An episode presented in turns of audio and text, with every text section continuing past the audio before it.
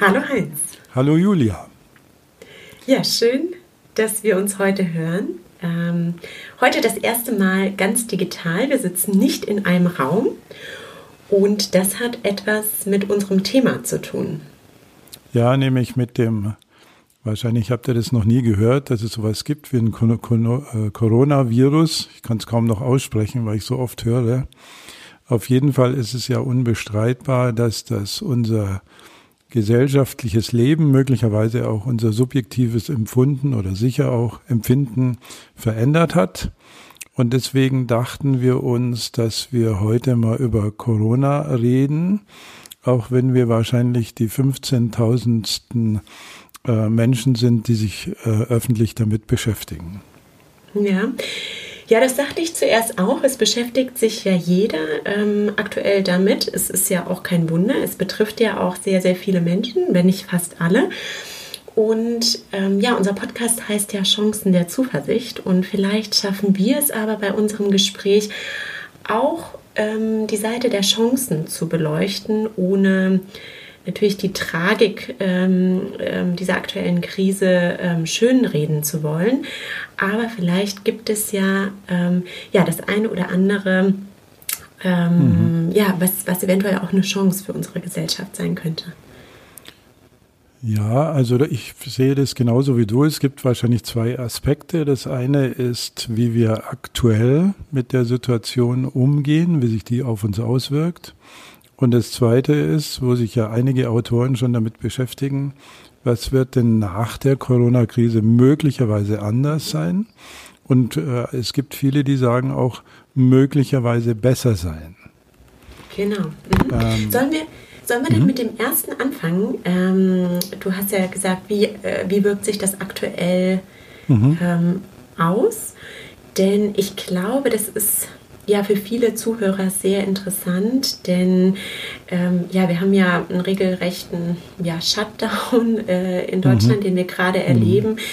Ähm, und viele Menschen machen sich natürlich Sorgen und Angst und erleben Kontrollverluste, ähm, ähm, was wir ja auch schon mal hier äh, in unserem Podcast thematisiert haben. Deswegen glaube ich, passt das eigentlich ganz gut, mal über diese Unsicherheit zu sprechen und vielleicht auch mit der Frage einzusteigen, ja, wie können wir deiner Meinung nach diese Krise gut bewältigen?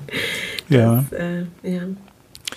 Also ich fange mal mit einem medizinischen Befund an oder mit einem statistischen. Mhm.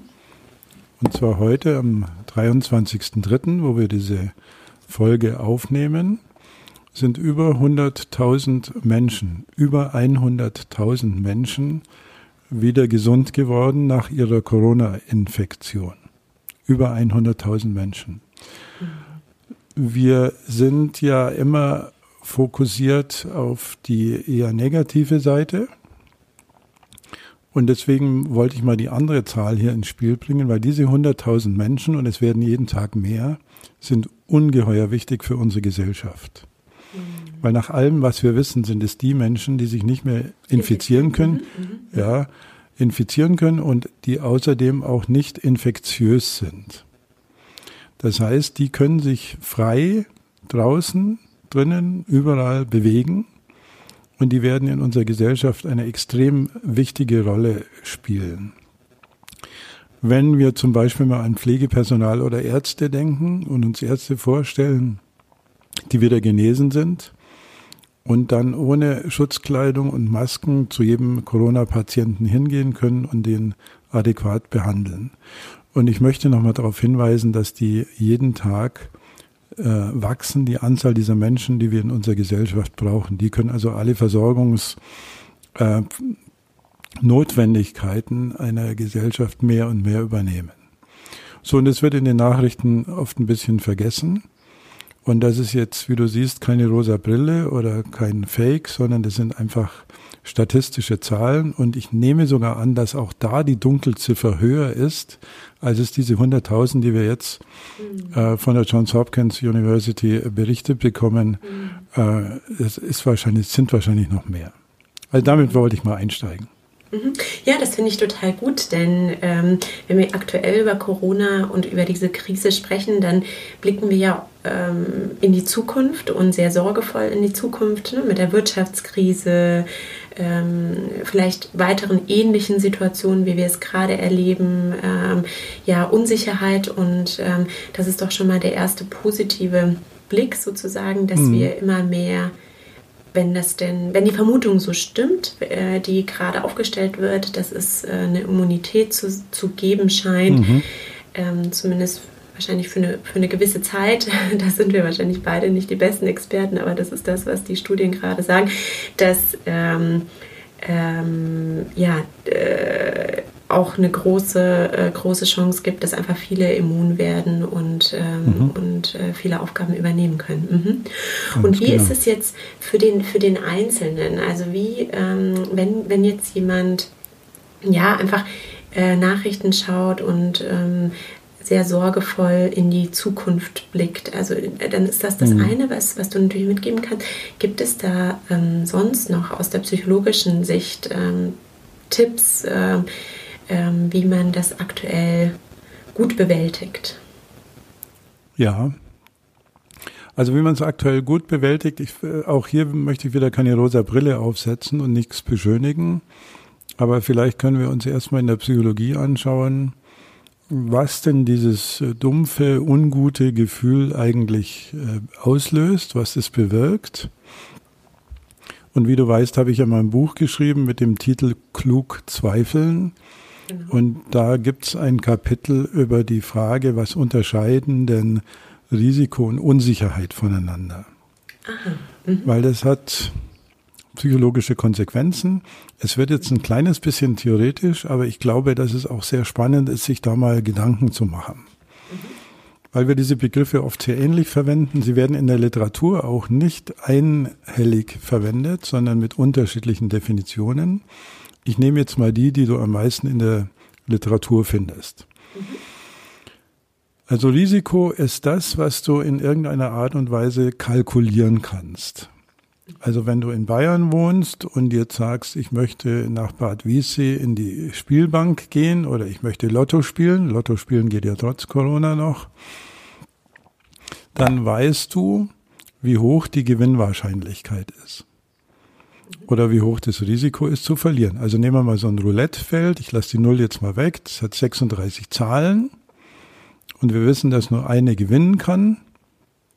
Also ist die Wahrscheinlichkeit, dass du äh, gewinnst, ein 36. Und die Wahrscheinlichkeit, dass du verlierst, 35 36. Also alles, was wir so rechnen können, würde man den meisten Definitionen folgend unter Risiko zusammenfassen. Und das bedeutet, es gibt eine beobachtbare Häufigkeit und eine auftretende. Also die Statistiker sagen günstige versus mögliche Fälle. Also günstig heißt in dem Fall eben auch ungünstig. So. Äh, mal ein Beispiel, wenn man Unfälle, Unfallstatistiken anschaut, und nehmen wir mal das klassische Beispiel Auto versus Flugzeug. Dann kannst du einfach mit der Statistik, die du ja auszählen kannst, also wie oft ist jemand geflogen oder Auto gefahren und wie oft ist irgendwas passiert, eindeutig zeigen, dass die 20 Kilometer zum Flughafen die riskanteste äh, Strecke einer 20.000 Kilometer Reise sind. So, das ist Risiko. Mhm. Und ähm, Unsicherheit ist etwas, von dem wir überhaupt nichts wissen. Also wenn man kann nicht sagen, es gab ein bestimmtes Risiko, dass Terroristen in das World Trade Center reinfliegen oder dass im äh, Dezember 2019 eine Zoonose entsteht, also ein Virus vom Tier auf den Mensch überspringt. Das ist nicht berechenbar. Das ist das, was um die Ecke kommt. Das ist etwas, wofür wir keine Formeln haben. Und selbst die Formeln, die wir jetzt anwenden mit dem exponentiellen Wachstum, äh, erlauben akut Prognosen über die Entwicklung. Akut heißt für die nächsten 10, 20, 40 Tage. Aber kein Mensch weiß, was nachher geschehen wird. Wir wissen es einfach nicht, weil wir dieses Datenmaterial oder diese, dieses Layout, wie wir es beim Würfel haben, der sechs Seiten hat und eine kann nur kommen, das haben wir in dem Fall nicht. Und all diese Fälle nennen wir Unsicherheit. Und wir haben uns angewöhnt, in unserer Industriegesellschaft so zu leben, als hätten wir alle Unsicherheiten im Griff, als könnten wir die Welt so beeinflussen, wie wir das wollen. Und jetzt haben wir mal einen kräftigen Schuss vor den Bug gekriegt, der uns wieder mal bewusst macht, dass es zwischen Risiko und Unsicherheit eine ziemlich große, einen ziemlich großen Unterschied bekommt. Mhm. So, Julia, jetzt hoffe ich, ich war nicht zu theoretisch, aber das hat nachher viel mit der Psychologie zu tun. Ja, das ist, das ist sehr interessant und sehr wichtig und erklärt wahrscheinlich auch den ähm, ja, so stark empfundenen Kontrollverlust, den viele Menschen ansprechen. Ne? Ganz mhm. genau so ist es. Mhm. Wir schätzen auch äh, Risiken äh, grundsätzlich falsch ein. Also selbst wenn man uns das erklärt, ähm, wie sicher Fliegen ist, gibt es eben viele Leute mit, mit Flugangst oder wenn äh, wenn man gefragt wird, wie viele äh, Menschen sterben an Klapperschlangenbissen in den USA versus Herzinfarkt oder so. Klapperschlangen oder Schlangenbisse tödliche sind, glaube ich, zwei pro Jahr für alle 260 Millionen Einwohner der USA. Also wir verschätzen uns da, aber eins ist mit Sicherheit äh, psychologisch sehr wirksam, wenn wir merken, dass wir in Unsicherheit leben betrifft uns das psychologisch deutlich mehr, als wenn es Anführungszeichen nur um ein Risiko geht.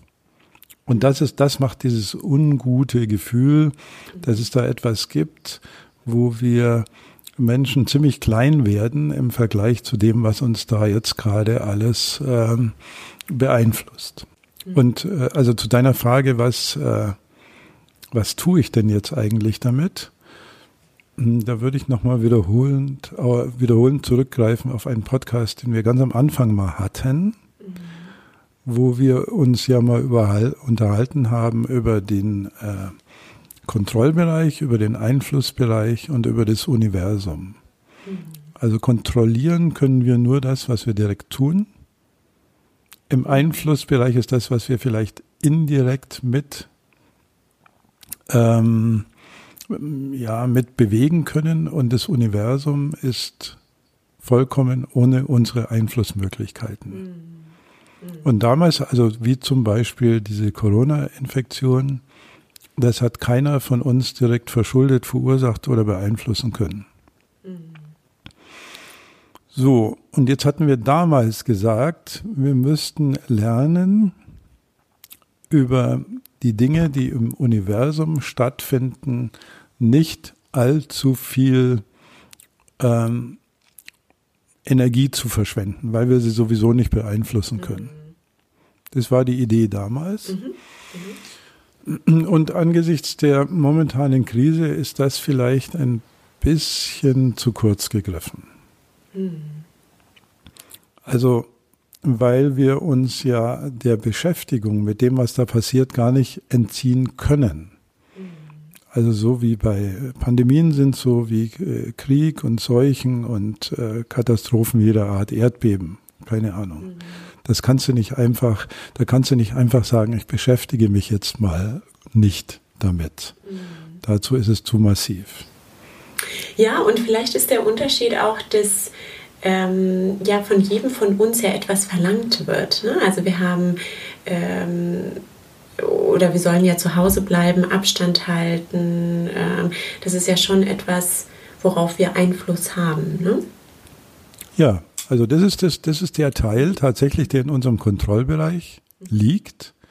Ähm, dass wir zu Hause bleiben, dass wir Abstand halten, das sind Dinge, die wir kontrollieren können. Mhm. Äh, womit ich mich heute nochmal beschäftigen möchte, ist dieser dritte Bereich, also das Universum, genau die Dinge, die, wir, die wir nicht beeinflussen und schon gar nicht kontrollieren können.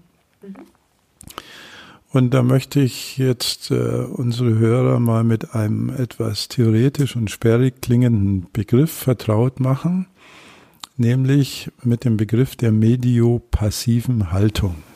Mhm. Mhm. Das musst du, glaube ich, nochmal erklären. oh ja. Ähm, das kommt eigentlich aus der Grammatik, weil viele alte Sprachen, also auch das Griechische, hat irgendwas zwischen aktiv und passiv. Mhm. Und wenn man das jetzt mal aufs Leben überträgt, äh, gibt es irgendwas, was zwischen Täter und Opfer stattfindet. Also eine Haltung, die zwar nicht, also die zwar konstatiert, dass es nicht möglich ist, direkt ins Geschehen einzugreifen. Mhm. Also wir können nicht dem äh, Virus sagen, jetzt äh, zieh dich mal bitte zurück. Mhm. Aber in der wir uns auch nicht bedingungslos fatalistisch als Opfer definieren. Mhm. Also es ist wirklich in der Mitte, in der mhm. Mitte zwischen, äh, zwischen aktiv und passiv. Mhm. Der passive Anteil ist, ähm, ja, ist ein bisschen altmodischer Begriff, aber ich verwende ihn, ihn mal, ist fast so etwas wie Demut, dass mhm. wir sagen können, wir sind relativ klein in Bezug zu den großen Geschehnissen dieses Universums. Mhm. Das ist der, der passive mhm. Teil. Der aktive Teil ist, dass wir dieses aktiv anerkennen können mhm. und dass wir die Möglichkeiten haben, in der Krise Dinge zu tun, die für uns und andere Bedeutung haben. Mhm. Und jetzt ist es ziemlich schwer zu erklären, aber ich, ich, ich glaube, du spürst, dass es darum geht, wir können da nicht direkt etwas beeinflussen. Also wir haben keinen mhm. Wirkmechanismus, mhm. Aber wir haben etwas, was wir trotzdem tun können. Mhm. mhm. Ich versuche mal ein Beispiel zu, äh, zu, äh, zu geben, wenn ich dich richtig verstehe. Also vielleicht aus meinem Umfeld beobachtet, ähm, sehe ich jetzt, dass Menschen so ein bisschen näher zusammenrücken. Ähm, und ähm, ja, sich, sich vielleicht Bekannte oder Freunde melden, ähm, mit denen man länger nicht mehr gesprochen hat. Ist das zum Beispiel etwas, was unter dem aktiven Part gemeint ist? Ja, mit Sicherheit. Ja. Mhm. Mit Sicherheit. Mhm. Also viele mhm. Leute sagen ja auch, jetzt komme ich endlich zu dem, mhm. weil ich nicht mehr raus darf, was ich schon lange mal tun mhm. wollte. Mhm. Ich kann mich ähm, endlich mal mit äh, Büchern beschäftigen, die ich immer schon lesen wollte. Ich kann, sofern ich Musik mache, mich mal intensiv mit meinem Musikinstrument beschäftigen. Ich kann Leute anrufen, mit denen ich schon immer wieder mal länger telefonieren wollte. Ich kann mhm. Sport treiben, ich kann mhm. äh, tanzen zum Beispiel. Mhm. Und eine äh, mediopassive Haltung zeigt sich zum Beispiel, und da nehme ich jetzt mal Anleihen an der Religionsphilosophie oder an den religiösen Menschen, wenn man ähm, Beten mal psychologisch analysiert, dann mhm. ist es genau eine mediopassive Haltung. Mhm. Also ich bitte um etwas, mhm. ich gebe davon dadurch auch etwas von mir preis, aber ich bin nicht passiv. Mhm. Also ich, mhm. ich, ich tue etwas. Allerdings immer in der Anerkenntnis, ähm, dass ich es nicht direkt beeinflussen kann. Mhm. Also der Philosoph Hartmut Rosas äh, nennt es ähm, äh, die Welt auf Distanz bringen. Mhm. So, und das können wir pflegen. Also wir können aktiv drüber nachdenken, wir können ähm, konstatieren, dass es begrenzte Möglichkeiten gibt, etwas zu kontrollieren oder zu beeinflussen. Das ist unser eigenes Verhalten. Mhm. Und das bedeutet aber nicht, dass wir uns dem Universum komplett fatalistisch auszuliefern hätten. Mhm. Mhm. Und das nennt man mediopassiv. Mhm. Das heißt, deine Empfehlung ist, um auf die Frage nochmal zurückzukommen, was kann der Einzelne tun, um ja, diese Krise einigermaßen gut zu bewältigen, ähm, sage ich jetzt mal, mhm. ähm, dass du sagst, mit der mediopassiven Haltung ähm, kann man sich auf Dinge konzentrieren, die einem gut tun, ja, durch die mhm. Demut, die man, äh, die man spürt, ist man vielleicht bestimmten Dingen dankbarer gegenüber. Das hast du jetzt nicht gesagt, das ist meine, meine Interpretation. Ja. Und äh, da liegt die Chance sozusagen darin, ähm, ja, ähm, da ähm, einfach auch so, so eine neue Tür für sich äh, zu öffnen in, ähm, äh, in, in der Tragik, nenne ich es mal, die diese Krise mit sich bringt. Also besser hätte ich es nicht sagen können, das ist genau mhm. der Punkt. Vielleicht mhm. zum Abschluss äh, noch ein, ein Tipp für die mediopassive Organisation eines Tages. Mhm. Also ich bin ja in meinen Coaching-Aktivitäten auch jetzt inzwischen umgestiegen auf Medien. Mhm. Und viele Menschen, die jetzt im Homeoffice sitzen, erzählen mir, dass der Tag irgendwie zerbröselt. Also die sind zu Hause mhm. und, und wurschteln vor sich hin und haben am Abend das Gefühl, ich habe wieder mal gar nichts wirklich geschafft. Mhm. Und ähm, gerade wenn man nicht mehr eingebunden ist in die äußere Taktung eines äh, Berufslebens, ist es wichtig, eine innere Taktung zu finden. Mhm. Und das bedeutet sehr konkret, dass ich mir tatsächlich einen, so merkwürdig das jetzt klingt, einen kleinen Plan für mich selber mache, äh, von neun bis zehn beschäftige ich mich mit XY, von zehn bis elf mache ich Folgendes, um zwölf nehme ich mir eine Stunde Mittagspause und weil Homeoffice ist, gönne ich mir eine halbe Stunde Mittagsschläfchen, was ja viele äh, Physiologen und Mediziner empfehlen, was man im Unternehmen aber nicht machen darf. Äh, dann um 13.30 Uhr mache ich meine Mails und so weiter. Mhm. Das hilft. Und es ist vielleicht auch so eine mediopassive Haltung mit drin, mhm. dass ich etwas, was ich tun muss, passiv, das wäre der mhm. passive Teil, aktiv strukturiere, dadurch, dass ich mir meinen Tag einteile. Mhm. Und es gibt garantiert am Abend ein besseres Gefühl. Da gibt es auch Forschung dazu. Mhm. Das vielleicht zum Abschluss. Ja, das ist ein guter Tipp und ähm, äh, vielleicht noch ein anderer Gedanke zum Abschluss, denn wir haben vor ein paar Tagen schon mal gesprochen und da hattest du, ähm, ja, es gibt ja den Begriff der sozialen Distanz gerade, die, äh, dieser Begriff geht ja durch die mhm. Medien und da hast du äh, was Kluges gesagt und zwar, ähm, ähm, dass, dass man da eigentlich eher von einer physischen Distanz äh, mhm. reden sollte. Ähm, und genauso ähnlich ist es ja auch für, wenn man im Homeoffice arbeitet, dann hat man zwar eine physische Distanz zu seinem Team, ähm, zu seinen Kollegen ähm, oder wem auch immer, aber ähm, ja, die soziale Distanz muss ja nicht sein. Also dann kann man auch mal die Person anrufen und äh, ähm, ja, das einfach auf eine andere Art und Weise äh, aufbauen und ist sicherlich auch sehr wichtig, ähm, die soziale Distanz sozusagen nicht Ganz zu genau. groß werden zu lassen. Ja. Ne? Mhm. Und es mhm. tritt auch, äh, das hast du am Anfang äh, gesagt, es tritt auf, auch auf der gegenteilige Effekt ein, dass durch mhm. diese erzwungene physische Distanz äh, plötzlich eine soziale Nähe entsteht, mhm. weil wir uns ja alle in einer sehr vergleichbaren Situation äh, mhm. befinden. Mhm. Und ich habe mich auch bei einigen meiner Coachings gewundert, wie viel Nähe zwischen meinem Coaching-Klienten und mir oder meiner Coaching-Klientin und mir entstanden ist über eine Distanz von 680 Kilometern, wenn man es mal messen würde. Mhm, mh, mh. Also da ergeben sich auch oft gegenteilige Effekte. Mhm. Ja, das ist doch eine große Chance, die andere Art der Nähe. Mhm. Und ähm, das äh, als Schlusssatz. Und ähm, ja, Heinz, vielen Dank für deine Gedanken. Mhm, und wir wünschen allen Zuhörern, ähm, ja, bleiben Sie gesund und äh, bis in zwei Wochen. Genau. Okay.